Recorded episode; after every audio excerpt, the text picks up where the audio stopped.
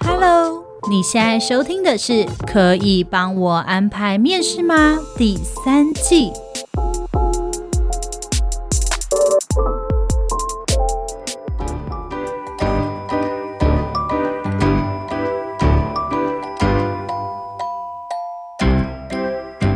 收听今天的《可以帮我安排面试吗》？我是主持人 Lilian，我是 Kira。今天呢，我们来跟大家聊聊你生病了吗？上班族的工作焦虑。哇，我们真的很会挑题目哎，是不是每次挑题目都很符合我们的心情啊？就是要用我们最近在职场上遇到的一些状况来跟大家聊聊，不是才比较有感嘛？对不对？对，而且我觉得我好像最近生病了。你怎么了？你是说生理上的生病，还是心理上的生病？心理上的生病。你怎么了？就是你知道，我有一天起床之后、嗯、没多久，就发生一些工作上的事情。我突然有一个念头、欸，哎，嗯，什么念头？我有点想知道为什么我要睁开眼睛。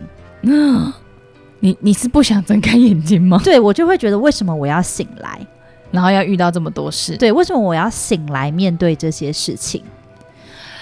然后你会就厌世这样子吗？我就是会觉得，我如果可以继续睡下去有多好。哎、欸，你知道我小时候，嗯，第一次感觉到厌世这种情绪的时候，是我小学开始掉牙齿的时候。为什么？因为我就觉得，为什么人生来要接受这种痛苦？掉牙齿很痛苦吗？很痛啊！就是你知道，那个是一种很。可怕的感觉，就是说，因为它在晃，对你的牙齿，它开始在晃的时候，你被拔过第一颗，你就知道它很痛。然后我第一次，我记得我妈就是用力给我这样搬下来，然后搬完之后，我从此以后觉得拔牙是噩梦，因为它是一连串的嘛。对啊，你只要开始拔第一颗，就会开始掉别颗了。所以我那时候就是一连串我的牙齿开始松动的时候，我觉得人生的噩梦怎么会是这样子开始的？人生为什么要活着？活着为什么要掉牙？真的假？可是你不觉得很好玩吗？我那时候觉得很好玩，你可以一直用舌头去这样顶它，顶它。可是很痛啊！我好像没有感受到痛哎、欸，真的吗？我好像没有我，我常常感觉到痛。然后那时候就开始有一点觉得，人难道生下来是因为要掉牙齿而疼痛？真的假的？对，我就觉得为什么我牙齿又摇了？到底还要还有多久？还有几颗那种感觉？所以这是你的第一次厌世感。对，那之后呢？就掉完牙齿，好像后来就没有什么这种感觉，一直到现在都没有。没有，后来当然就是长大，越长越大，oh, 还是会有一些很厌世的时刻.例如说工作啊什么之类的。嗯，可是就是那那是我目前印象中人生第一次有过像你说的，就是我为什么人生要活在这个世上，第一个想法是不是我太小的时候就已经很怨天尤人？我觉得我好像不是我为什么要活在这个世界上，欸，哎，嗯，不是这个想法，那是什么？我是觉得我为什么要去面对这些事情，嗯，但我不会觉得我不想活了，哦，你只会觉得我为什么要面对这么多讨人厌的事？对，就是我为什么要去承担这种痛苦？哦，就你压力太大了。对，我觉得我是压力大造成的，欸。嗯，嗯，就是其实我一直以来在工作上都不太容易有这样的状况。嗯嗯嗯，对，分手有没有让我觉得很痛苦？好像有过。那是这种厌世感吗？不是，就只是会觉得很痛，会觉得我好痛好痛，但不会觉得说我为什么要睁开眼，然后继续感受到痛。对，我只会很想哭，觉得很受伤。但是我觉得我。到了两年前吧，嗯，我觉得我们之前好像有聊过这一集，嗯嗯，嗯，就是我那个时候在工作上也是遇到一个我觉得很痛苦的一个程度，嗯，然后那个时候我有一次我就是去台南玩吧，还是什么的，明明是去散心的哦，嗯，可是我那时候好像就是坐在一个桥上还是什么，然后那时候就觉得要不要跳下去啊？真的假的？对，但是我没有我没有听过这段呢，我没有讲到这个。对，我没有讲到这一个。天哪！所以那个时候你是真的想跳，还是你只是一闪而过的念头？应该是说，我觉得我没有说我不想活，嗯嗯，但我只是觉得这好像是我现在唯一的方法。先跟大家讲一下，我们自杀不能解决任何问题。对对对，真的不能解决任何问题。好吧，我们只是就是讲了我们心中很恶魔的那一那个台词，就是很痛苦的那个状况。对，对对。但是我觉得我并不是不想活，我只是觉得我没有办法面对，嗯，这样的一件事情。所以我那时候就觉得要不要跳下去？但是我又告诉我自己说不可以，我也没有想。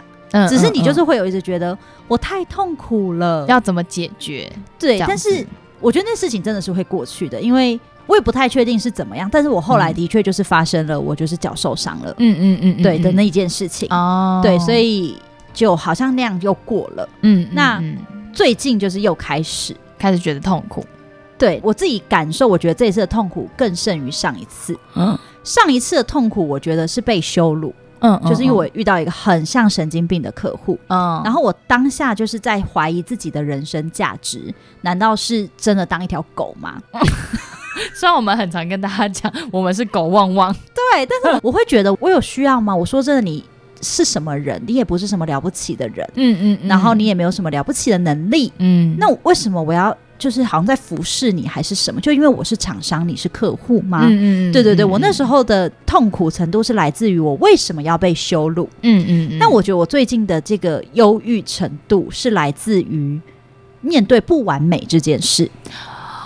哇，那你是不是应该要去找一下我们人生心理咨商所啊？因为他们前阵子不就是我们录了一集是完美主义者嘛？对，嗯嗯嗯。但是我自己觉得还好，你不是完美主义者。嗯、呃，应该说，我觉得我，可是我觉得你是，我是完美主义者啊。我说我还不需要看医生，不是他，他意思是说，嗯、他可以测你是哪一种类型，哦、哪一种类型的。OK OK OK，我好像有测过，哦，你测了是不是？对，我那时候测了，好像觉得蛮准的。嗯嗯嗯，对，就是哦，我觉得我最近的痛苦来自于我没有办法接受我的不完美。嗯，就是如果当有一件事情你没有把它做到完美的时候，对，那你为什么不把它做到完美？时间太短。哦，就是因为太多事情在赶，对，就是骑乘的压力来自于我没有办法做到完美，嗯，然后我会觉得这件事情是我自己心里这一关过不去，哦，因为时间太紧迫了，对，然后可能我同时有很多件事情在跑，对，哦，OK，对，所以就是我会觉得不完美好像是我的忧郁来源，哦，就是你没有办法把事情做好，对你来说很忧郁。对，这是我的上班忧郁，就是我的生病是来自于这件事情上。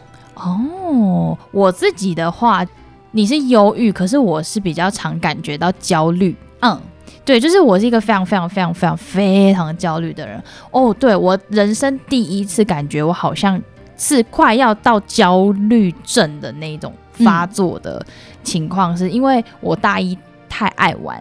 所以我就被死当很多科，嗯、然后就重修嘛。那因为我重修就是全部都集中在大四，因为大四大家都只有什么八学分、九学分，没错。所以我那时候就全部延在大四的时候就去修，然后全部人都是那种八九学分很 happy，然后去实习去干嘛去打工，嗯，然后我就是狂修学分。我记得我大四修三十学分，哇，你知道我有多惨？满学分呢、欸？你，而且我还要顾电台。对啊，对，就是很崩溃，因为为了要毕业，对，当然，对我就是硬修，把它修满，就基本上那种大一大二主修跟选修是很明显的，嗯，没错，然后他也不会就是把你同一天集中考主修，就是他会把你错开啦，嗯，对，你就不会压力那么大嘛。可是你知道我大四，我因为我是都是重修的，对，所以我的主科就很多科，或者是我选修也好几科，所以我我考试的表很恐怖。就像我可能对我可能一天要考三科主科，嗯，你可能以前大一你只要背一个晚上主科会过，对，没错。可是因为你要一天考三个主科，你是不可能抱佛脚的，你就是每一堂课都要上，然后要很认真做笔记，然后你才有印象。你要靠长期记忆去弥补那个短期记忆，嗯，对对对。所以你真的要是真的是努力，我那时候就是告诉我自己说，我不要延毕，嗯，然后我就是死拼的咬着牙，我就是考试，然后那个心情的落差真的很。很恐怖，因为我的室友们他们就是可能也会熬夜看书，但是我的熬夜程度是我一小时就会设闹钟一次，一小时就会设闹钟，不是我在睡觉，我整晚没有睡，可是我一小时的闹钟一次的原因是因为我要告诉我自己说，你要看别科了，对你，你时间差不多到了，你应该要看别科了，你时间差不多到了，你应该要看到哪一个进度了。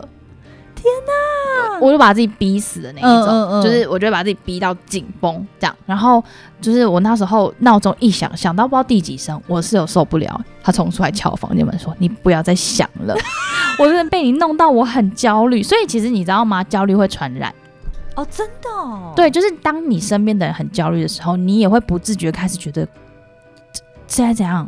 怎么了？发生什么事？为什么要那么焦虑？现在是不是等一下会发生什么事？你那个焦虑感其实真的是会传染的。我好像还好哎、欸，如果我身边的人焦虑，嗯，我会想要帮他减轻他的焦虑。哦，对，我不会被他影响。哦，但我会想要帮他。可是你是不是一个很少焦虑的人啊？我很少焦虑。哦哦，对，我比较容易忧郁。嗯嗯嗯，对，我不太焦虑，是因为我觉得我可以把它做好。哦，你是有自信把它做好。对，虽然我常常会说我好焦虑，我超焦虑的，可是我觉得那都是我嘴上所说的。嗯嗯，对，我的焦虑只是觉得快快快，现在赶快做事，快快快，赶快做事。嗯嗯嗯，但是那件事情不会让我生病。嗯嗯，但我觉得会让我生病的就是，当我发现我再快，我也做不到我想要的东西的时候，你就会犹豫。对，我会好痛苦。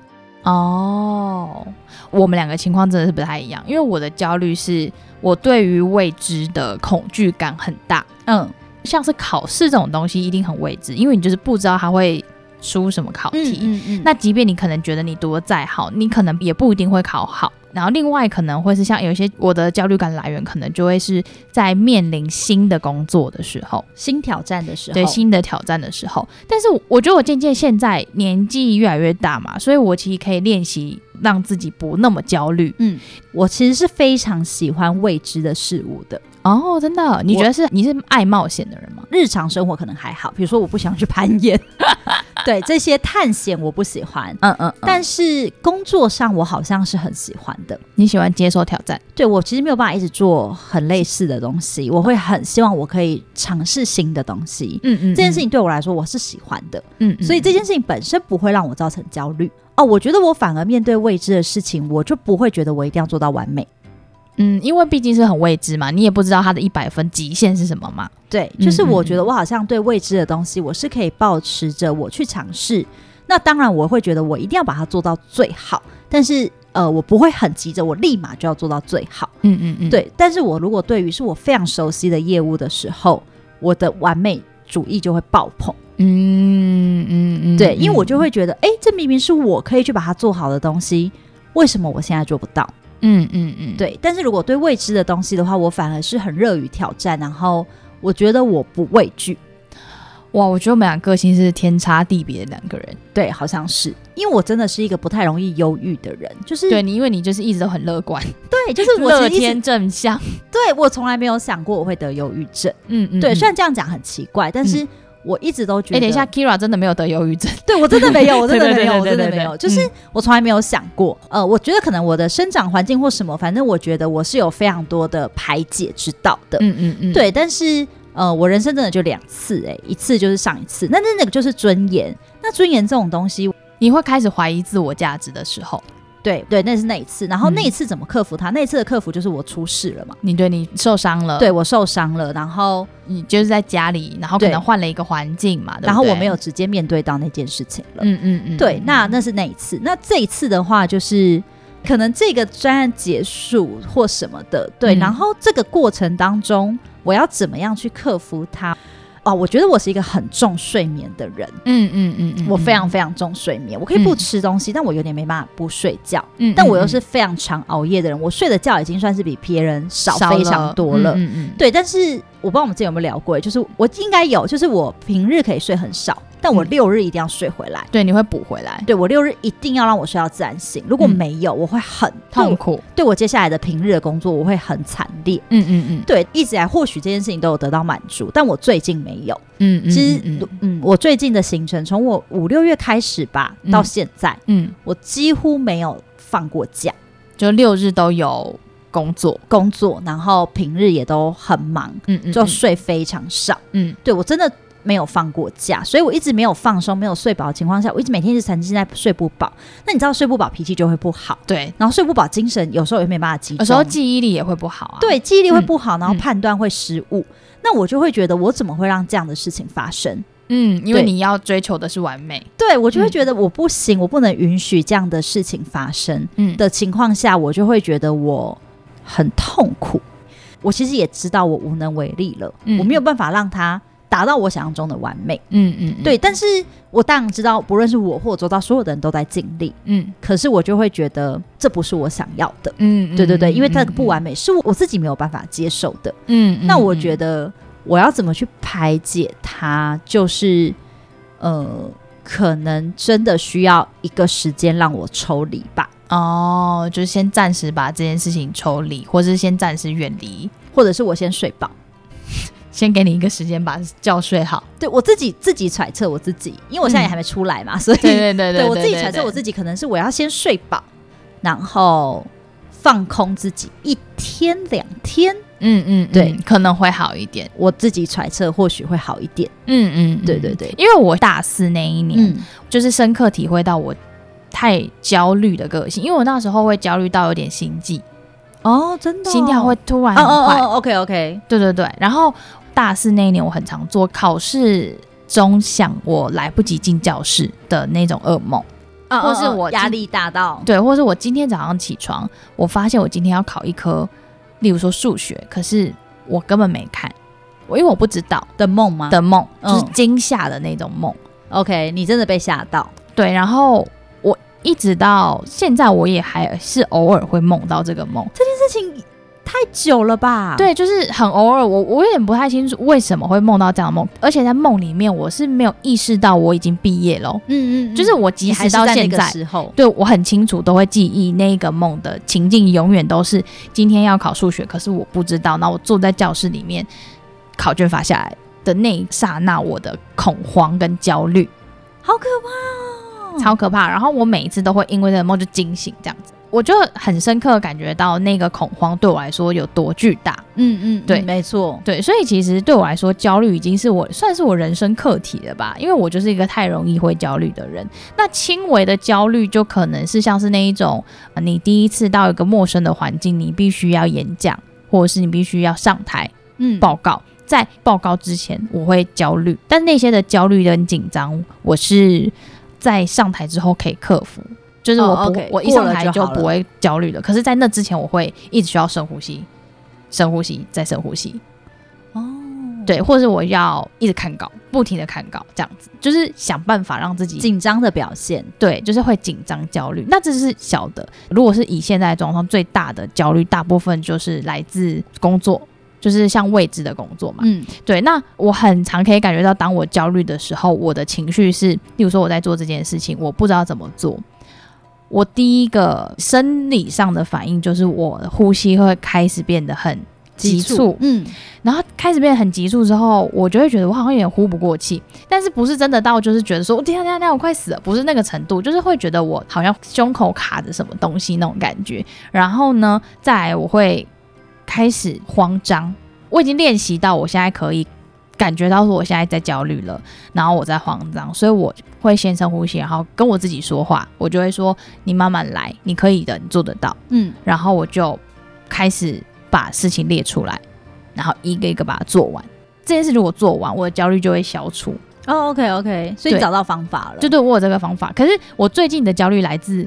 因为这个东西是我未知的，嗯嗯嗯，对，所以我可能会是，我我以为我十项做完就完了，就没想到有二十项，然后我想说会再增加，对，等我二十项做完，哦，有三十项，这样就是那个感觉会是，哦天啊，我看不到底，我什么时候是底那种感觉，哦，我们真的不太一样，对，因为我如果是这样，我会蛮兴兴兴奋吗？对，我会蛮兴奋，会觉得，哦，好好好，又有新的东西，没问题没问题，写下来写下来这样。哦天哪，哎、欸，真的耶！然后哦，好，我要找方法，没问题，我找方法解决它，太好了。你是满足于你解决了它之后的成就感，而且我会觉得，嗯，有未知的东西，好，那我想办法解决，找到方法解决未知的东西，开心。哦，你是觉得开心？对，我觉得我很棒，自己很棒，帮自己拍拍手，这样。我觉得我在解决这些可能假设十项之后，我也会觉得自己很棒。嗯，可是可能例如说我十项做完，我很棒，但是我的很棒不是你那种开心的很棒。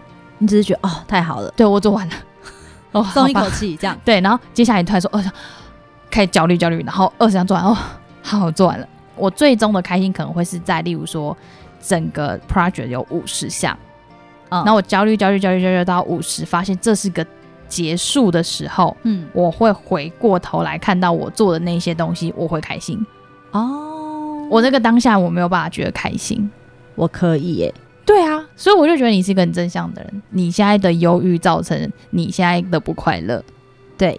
而且你刚刚说会喘不过气来，我会耶。我有一阵子就是，但不是今年，就是去年疫情的时候吧。反正 work from home，嗯，然后那时候也是一些很多事情跑出来，嗯嗯嗯。然后我就是会觉得，哦，我真的喘不太过气来。可是它不会让我痛苦，嗯嗯。我就会觉得，哦，对对对，我现在有点喘不太过气来了，焦虑焦虑，这样吃糖果吃糖果，哦，你就吃东西。对，我觉得吃糖果，我会吃糖果，嗯嗯嗯。我只要感觉到哦，开始焦虑，我就吃糖果，哦，然后就好了。OK，我懂了。对，就是你还是会焦虑，但是你是拿吃糖果，然后你就呃平复它，你就可以继续往前走，把焦虑压下去。嗯嗯，不要去想着焦虑的事，开始做喽。这样，哦、呃，你想要开始做，反正做完了你就不焦虑了，这样子。对，然后吃糖果这样。可是忧郁我没办法。嗯，对，就是我觉得我不怕焦虑，但是我很怕忧郁，就是会变成我对未知的事情或对很多很多的事情挤在一起，我没问题，我会去做。嗯嗯，但是。对，我已经预想得到我要做的事情，我却做不好，我会很痛苦，因为你预知到失败啊，对，一定会痛苦啊，因为毕竟不会有人想要在我还没开始的时候我就知道结果不好的。对，但是我自己会觉得，其实有可能也是我自己有一种病症，就是你太过于爱完美，这样吗？对，因为或许很多事情在别人眼里。没有什么，因为也许像我第一次做，我可能会觉得不错啊，你做的很好了，对。但你可能会觉得我已经做五十次这种活动了，这就是不够好，对。嗯、或者是有一些人会觉得你要求太高了，其实这个已经很棒了，就算做一百次这件事情也很棒，嗯。但我会觉得是我自己过不去，你过不了自己那一关，嗯。对我，我其实觉得我很容易过不了自己这一关，嗯嗯，嗯，对，就是我一直告诉我自己要放下，要放下，但我觉得我就是没办法。哦，可是我觉得你现在的状况是，就算你因为各种关系，你觉得说好，我现在放下我的标准，就是这样吧，可以。可是其实你心里还是没过，你那个痛苦感还是在。对，我就会觉得说我是被迫放下的，这样那种感觉。对，我现在真的是被迫放下，而且我不喜欢无能为力的感觉。对，就是我一直都觉得，就是你看，就算我再焦虑，我都觉得我可以做它，嗯，我只要怎么样我就去完成。但是最近我是无能为力感太重。懂意思，对，对，对，但是你是想要结果，就算我做了一百，可是我想要结果也是一百，是吗？对，呃，或者是我会觉得我明明可以把它做成一百，对对对对，但为什么我现在做不到？嗯，可能取决于我时间，时间真的太短，案子太多，案子太多，然后很想睡觉。年纪有差啦，对，年纪也蛮有差的。对，现在真的熬一天夜要好几天来补，哎，真的，我现在会吃东西吃到睡着，哎。就因为太想睡，太想睡，我会吃两口，我就想说好啊，睡。我们今天真的是还没有聊到任何案例，就聊三十分钟嘞，就是我们聊了我们心里话。对，我我们今天就聊我们心里话，可以聊一集。可能今天现在这个氛围很适合。对啊，因为现在很早了。对，我们跟大家就是剖析了一下我们的内心。我们稍微跟大家讲一下，在上班族这样子，你可能像我们一样，你有忧郁，或是你有时候会焦虑的状态，可能是什么样的情况，好不好？因为其实我们在 searching 这一些资料的时候，就是我们有发现一个叫做鸭子综合症。的这个症状，嗯，然后他形容它是一个什么样的症状？就是很多人你在表面上看起来它是毫不费力的一只优雅的鸭子在水面上游，可是其实它水底下它的脚是拼命的在踢水，它非常非常努力，嗯，因为他们是用尽全力才能让自己不往下沉。有一句话叫做什么？你要呃用尽全力才可以让自己看起来毫不费力哦，是不是有听过这句话？好像是。对，所以感觉起来就像是这个鸭子综合症这样的状况。所以其实大家在职场中多多少少都还是会有一些情绪上的问题出现，不管是压力也好。忧郁、担忧也好，或者是焦虑也好，这种三种的情况，它有可能会是同时发生的。因为像是担忧、忧郁，它会是一种心理的过程；像是压力，可能会是你面对一些变化时候的反应嘛。因为心理的压力，身体也会出现一些状况。那焦虑的话，严重一点，有可能真的是心理上的疾病，其实会严重影响到一个人的生活，甚至他的工作能力的。这件事情其实很容易在职场上被忽略，对。对，因为我觉得有很多的主管或者是老板，嗯，我不确定他们是选择忽视，还是他们就觉得 let's OK，嗯，就是他们会像是看不到你的焦虑，嗯，我看不到你现在其实很努力让自己达到完美或达到成功，嗯，或者是有一些老板是不是反而喜欢这样子的员工，会觉得你这样才够拼命，嗯，然后当今天这个员工跟你提离职的时候，你才会很震惊。嗯，的确是因为其实我们有呃看过一个调查啦，他是说呃像这个 Z 世代跟千禧世代，他们其实因为心理健康因素而辞掉工作的状态是。有一半以上哦，我觉得蛮合理的，因为嗯，嗯，呃，我自己其实是看得出来的，就像我刚说的，嗯，我如果发现到我周遭的人很焦虑，嗯，你是敏感的，对，我是敏感的，然后我会试图让他们不焦虑，让他们放下。在员工的情绪上有一些状况的时候，主管适时的出手，呃，去跟他聊聊啊，或者是去排解一下他的状况，其实是会让员工有办法更专心的回到工作上。可以做得更好，这件事情真的是这样，因为呃，比如说我之前有遇过一个员工，嗯，我其实非常明显的感受到他自信心大幅下降，嗯，然后他很焦虑，他非常非常的焦虑，表现在他的工作上。但是其实越是这样的状况，你越焦虑，你越害怕，你越紧张，嗯，你其实越容易犯错，对，因为真的，对，他会让你整个人开始慌张，然后不知所措。同时的情况下，当降低自信心，你会开始害怕。嗯，对，那这个时候你会没有办法去求助于别人，因为你太害怕了。嗯，你觉得你现在做的每件事情都是错的，对。所以当我发现到这个状况的时候，我就跟这个员工聊，我跟他说，其实你不要害怕。嗯，那我也跟这个员工说，你最近真的太焦虑跟太害怕，导致你反而不断的犯错。嗯，我其实这时候我会跟他说，其实你在某一些方面你是能力非常好的。你在某一些方面你是有优点的，嗯，但是可能你现在太 focus 在你的错误上了，嗯，所以导致你也失去了你的优点，嗯，对，跟你的优势。嗯，那我跟他聊完之后，我也很明显的感觉到这个员工他很不一样了。他的这个不一样是我同事就会跟我说，你跟他聊完后，他整个人。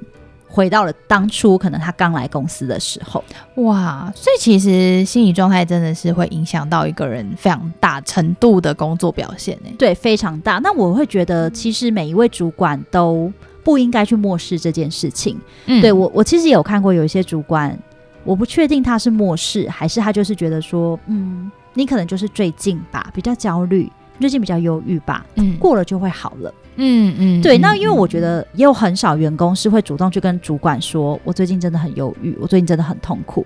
因为像我刚说，我跟那位同事谈的时候，嗯，我说我感觉到你最近很焦虑、很忧郁、很不自信，好像很害怕。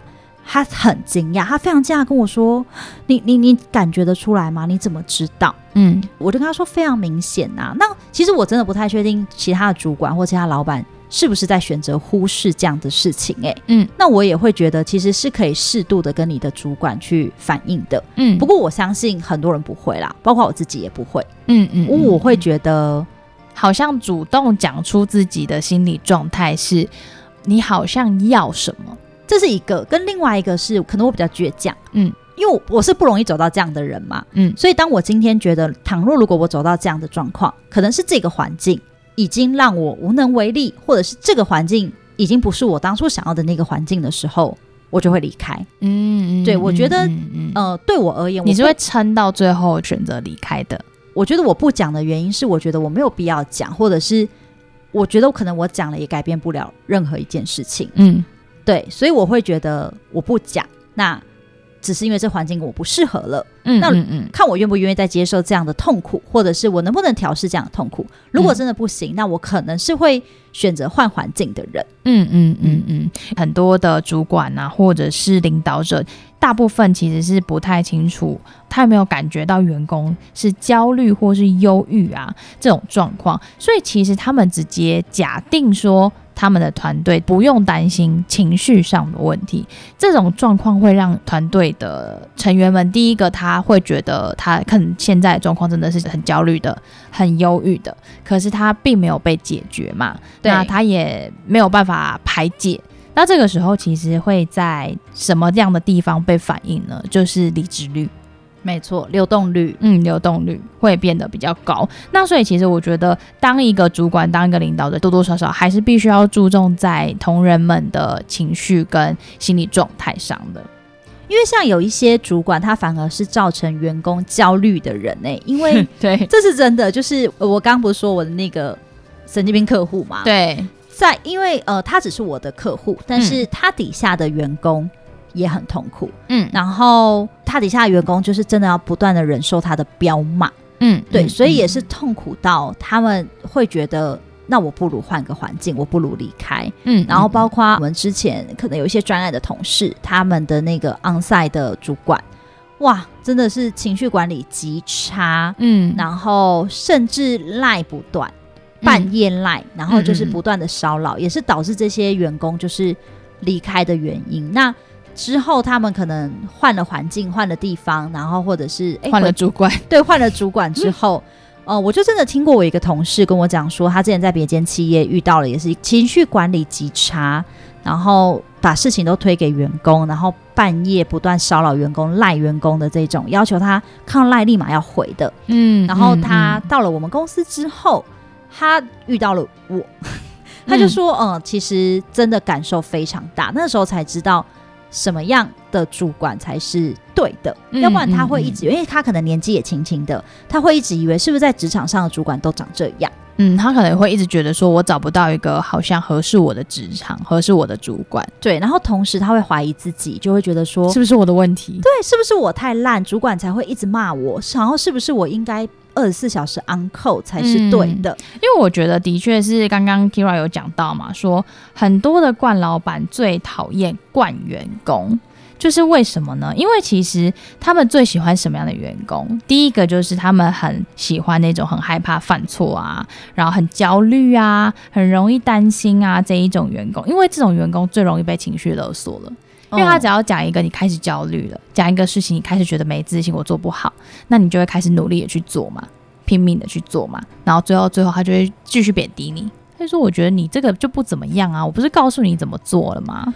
我很惊讶，真的吗？我必须说我很惊讶，因为我从来没有想过要用这样的方式去留住员工。但是我觉得我之前是这种状态的员工，欸，哎。我觉得我不是害怕犯错，但我是容易担心跟，因为我就是容易焦虑的人。嗯，对。那我觉得我也很，那我之前是非常非常容易被情绪勒索，因为在那个环境下你会不自信，因为你的嗯、呃、老板、你的主管会告诉你，你在外面找不到这么好的工作了。天哪，你找不到这么好的配了，或是嗯，你知道业界你也混过吧？这么久了，你觉得你在哪里可以找到这种配？嗯，懂意思。嗯，那的确配置不错，但是你会知道，你做很多东西是第一个，你没有成长，没有进步；再来是这些东西你找不到一个人可以立，就是你做出来了，可是你不知道他到底是不是真的拿出去外面是好的，因为这里面没有一个人有经验，没有人会立的你，那你不知道你到底是好还是不好。但这个好跟不好都是你主管说的，他会告诉你说这东西很烂。我不跟你讲了吗？你为什么要这样做啊？我不是跟你讲找那个谁吗？你为什么不找啊？你就会说哦，我我有找啊，然后怎么样怎么样，什么原因？那就是你不行啊，你做不到吧？就是会用这样的方式贬低你，然后情绪勒索你，再去找看看吧，再找一下吧。这种事情需要我每次会议都要讲吗？继续情绪勒索我，我其实真的没有办法想象有公司是这样子。对员工的很多吧，我觉得我们 podcast 听众搞不好现在那个一人一留言，好不好？就是帮我们五星好评，留下你曾经遇过的情勒老板，情勒老板真的有很多主管会这样，会用贬低的方式让你离不开公司，因为他会让你恐惧嘛，他会跟你说外面真的，你去找啊，有比我更好的配吗？或是有啊。就是你去找啊，你都已经这个年纪了，你觉得你可以重新换跑道吗？哦，懂意思。对，你现在都有家家庭了，威胁你。你现在又有家庭了，朝九晚五，像我这样的工作不好吗？嗯嗯嗯。你要去哪里找到这种你每天准时上下班的工作？他反而是想把你囚禁在这里面呢。对，他不让你去外面看，因为你会怕嘛。那再来就是，如果你真的今天想要出去了，的确他一定会讲到某部分的事实。那例如说，他就会告诉你这个产业现况。嗯、那你自己知道产业现况，你也会知道说，哦，的确这里的配可能真的是比较好。嗯，那你就要接受自己，你就你就看你要不要接受。很难有人可以请了我，除了我妈。对，我妈是完完全全可以请了我的人，然后会勒成功，因为太在意嘛。嗯嗯嗯，对，我觉得我是很容易可以被断开的人，某种程度啦。但是我觉得那有可能是我自以为，因为我男朋友常说我很容易被人家利用。真的吗？嗯、为什么？他觉得我是容易被情感绑架的人。哦，他是这样跟我说，但我一直觉得我没有。我觉得还好诶，我觉得你不是，对吧？嗯、对，你也觉得我不是？我觉得我比较容易，因为我人就是。哦，你是真的人蛮好的。我是因为录过一集嘛，Lily 的 好人。对，我不知道我自己是觉得我还好，而且我也非常不喜欢这样的方式。如果有人是一直跟我说你很烂，只有我这里要你的时候，我一定会走。我一定会觉得什么东西啊？你凭什么靠贬低我来留住我？我一直都不觉得这是一个很好的方式。我会觉得你要留住一个人才，反而是要告诉他说，因为你很优秀，所以公司想要你。需要你，你知道我是来万宝华之后，嗯，我第一次被称赞的时候，我那时候觉得为什么我要称赞我？这是我应该做的、欸，哎，你这奴性很强。我我就是被前公司训练的啊，哦，我就是被训练到，就是因为他就是说，你就是只能做成这样吗？你还能做成怎样？可是其实那已经是你，你你知道那个感觉吗？这份报告已经是你的一百分了，嗯，那你交出去，那你主管说你就只能做成这样吗？但他不会告诉你，你不你的你的一百是他的一百是什么？他不会告诉你。哦，他告诉你这东西是你觉得可以交吗？你改一下吧，改什么不告诉你？嗯，然后就说看一下别人吧，看谁？大家长得都差不多啊。对呀，对。可是他就会说你写的很烂，他就说你就只能报告到这些吗？然后刁你，就会刁一些很细很细很细的东西。OK，然后那个细是我必须要看资料才能回答你的东西，我没办法背起来嘛。所以他就会说，这种东西我不知道，你觉得你称职吗？你在这个位置上可以吗？哦，所以你就会觉得自己的确不够好。对，他就会一直用鸡蛋挑骨头的方式刁你，你就会觉得天哪，我是不是连这都不知道？我真的很烂。嗯，对。但是我第一次在万宝猴被称赞的时候，我惊讶到我不知道怎么反应。我想说，我只是做了一点点小事。嗯，懂意思。我有需要被这样称赞吗？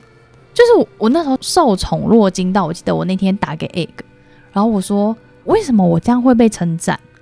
然后他就说因为你做的很好才会被称赞，就是因为我之前的老板，嗯，他不是一那一种，就是明明就不做不好，我还要称赞你，他并不是这样的人。OK OK，对，就是你真的一定是做了好的事情，他才会称赞你的。嗯，那你就是要肯定你自己说，说这件事你做的很好，即使在你眼里看起来它只是一件小事。嗯，也许你可能会觉得，在前公司来说，我做这样就是会被骂爆，但我不知道为什么会被骂，但就是会被骂爆这样子。嗯、对，还不习惯被称赞。当时 Egg 就告诉我说，就是万宝华，我们这边是相信正向循环的，我们不用贬低员工的方式去留住员工也好，或什么，我们用正向循环，就是你做得好，我们就会赞美你，嗯，赞美你，员工就会做更好，他就会更愿意付出，那这样子就会是一个正向的循环。对啊，因为我一直以来待的公司好像也都这样，不论本土赞美的方式或外商。对，虽然我的第一间公司也很惯老板，嗯嗯嗯，但是我也没有被用贬低的方式，还是他还是他只是没这样对我。我不是，但是因为我听说他们对你蛮好的，对不对？对，他真的对我很好，我自己觉得有一种把我当半女儿的感觉在在照顾。嗯，但是真的也很惯，他的惯怎么惯？就是我。刚去的第二天，嗯，我就出了一个包，嗯，算小包吧，就是小小的包这样子。嗯、然后，因为毕竟我刚去的第一天就出活动嘛，嗯、然后第二天再出活动，就我一个人自己 hold 全场，然后就出了一点包。第三天在出活动的时候，活动到差不多快尾声了，我就被老板、老板娘抓，就是抓去会议室里面，就说：“来，我们来说一下你昨天为什么会犯错。”嗯嗯嗯，那我那时候刚出社会，然后也才刚到这间公司一两天，嗯、我自己也有点在意，因为我是一个完美主义者嘛，我自己有点在意为什么会出这个包，但是我没有太在意的原因是，我觉得我才刚来，嗯嗯，然后也没人带我，我觉得我这样的舒适，我下次一定会改进。那他就要我说出我到底为什么做错，我知道要怎么做，然后我怎么讲他都不满意，嗯，然后我就大哭，嗯，天哪，大哭，的确有吓到他们，他们可能没想到为什么我会哭，嗯，但我觉得我那时候的当下会觉得。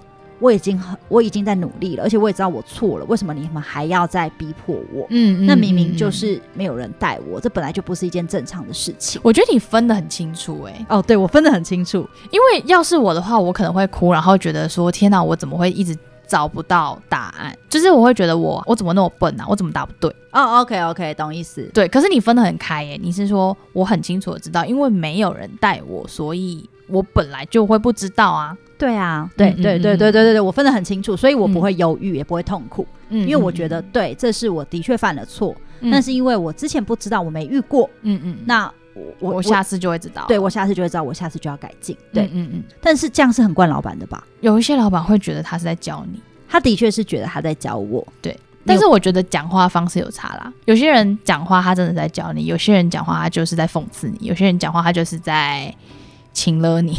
对，我觉得会有可能他在请了我，会不会？会不会他本来也想要用贬低我的方式教导你？对，殊不知我不是这样的路线的人。对，你不是，对，他们分得很开。对对，这个这个不能这样子。对对对，因为他好像也的确是会这样去对我同事，嗯之类的。对对对对，但我的确不是这样方式的人。那会不会要试着告诉老板或主管说：“哎，我不是这样方式的人哦，休想请了我。”我觉得不用直接这样呛老板，但是你在心里要画好界限。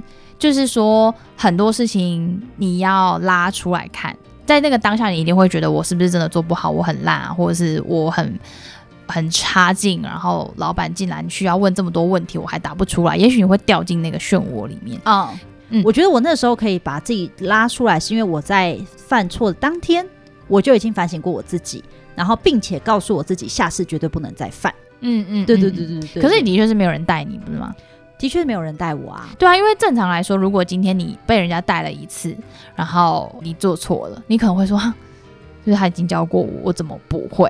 哦哦哦，对。可是正常的逻辑应该是这样，可是你是不是你没有被带过，然后你就被讲，然后然后你就过去那里哦，好，你就在那边站着哦，细节没在教你。对啊，对，所以你就没有注意到这种事情，当然不能把它当成是理所当然，但是我觉得那个状况。大家自己要去做分析，也不能说全部都是累的错，这样子。对对对，没错。因为我那个真的就是没经历过，对对，这辈子从没经历过的事，嗯、然后也没人跟我讲，嗯、的确是这样子。对啊，对啊，对啊。所以我觉得大家还是要好好分清楚，不不能说哦，所以我是新人啊，然后就我就不会啊。不是这样哦，我们不是在讲，对，不是这样，不是这样哦，大家。好，我们今天跟大家聊了忧郁这件事情，焦虑这件事情，对，跟你心里到底有没有生病呢？对啊，然后其实还是有一些排解的方法的吧，是有是有的，但我觉得大家还是要找到适合自己的，因为像很多人他们会去跑步啊，去运动，因为他们觉得运动可以让自己快乐嘛，所以他就去做一些让他自己快乐的事情，或甚至有些人就像你说的，他会抽离自己。他就是让自己休一个六日，或是休个长假四天，他就完全不管工作，他是真的把自己抽开，嗯、然后就是去户外啊，去跟自己很多年不见的朋友啊去聊聊天，然后他抽离完这个环境，可能去看看别的风景，回到职场的时候，反而他会是更有动力的。所以我觉得大家要找到自己舒压的方式啊，嗯嗯，那 Lilian 的舒压方式是？我舒压的方式大大部分都会是很沉浸的享受在家庭生活中。哦，就是我不会去看任何的讯息。讯息，嗯，然后我会沉浸在家庭生活，就会就算我没有做什么事，我可能只是带小孩去路上商场走一走，或者去公园玩溜滑梯，就会很舒压，你就充电了。对，虽然带小孩真的很累啦，但就会是充电的一种方式。OK，对对对，或者是有我自己的时间，嗯，就我可以一个人去逛街，我觉得很快乐，因为就是妈妈的享受很奢侈啊。哦，对对对，对，因为毕竟我去哪里都有小孩啊。但我当我可以自己一个人逛街，没有人吵我的时候；当我可以一个人去看一部电视剧，没有人吵我的时候；当我可以自己去看电影，没有人吵我的时候，这件事情就超幸福的。好。我的话可能就是对，像我刚刚说的抽离这些嘛。那我觉得，毕竟我也还没经历过，就是人生这么大的苦痛。对，现在应该是我人生最大的苦痛，除了分手以外。嗯嗯。对，等我找到方法再告诉大家。对啊，不要陷在那个情绪里啦。过了之后，你就会觉得没什么。就像我现在再回去看我当初的那个时候，好了，算了，还是蛮痛苦的。因为我觉得尊严被羞辱这件事情的确是蛮痛苦。好啊，那我们今天就跟大家聊到这边，然后呢，希望大家一样就是帮我们五星留言。加按赞我们的粉丝团，然后呢，因为我们即将要贩售我们的 NFT，那我们现在就开 DC 群，大家可以在我们资讯栏看到我们的连结。那另外呢，我们跟大家预告一下，我们在八月二十七、八月二十八，我们在松山文创园区的。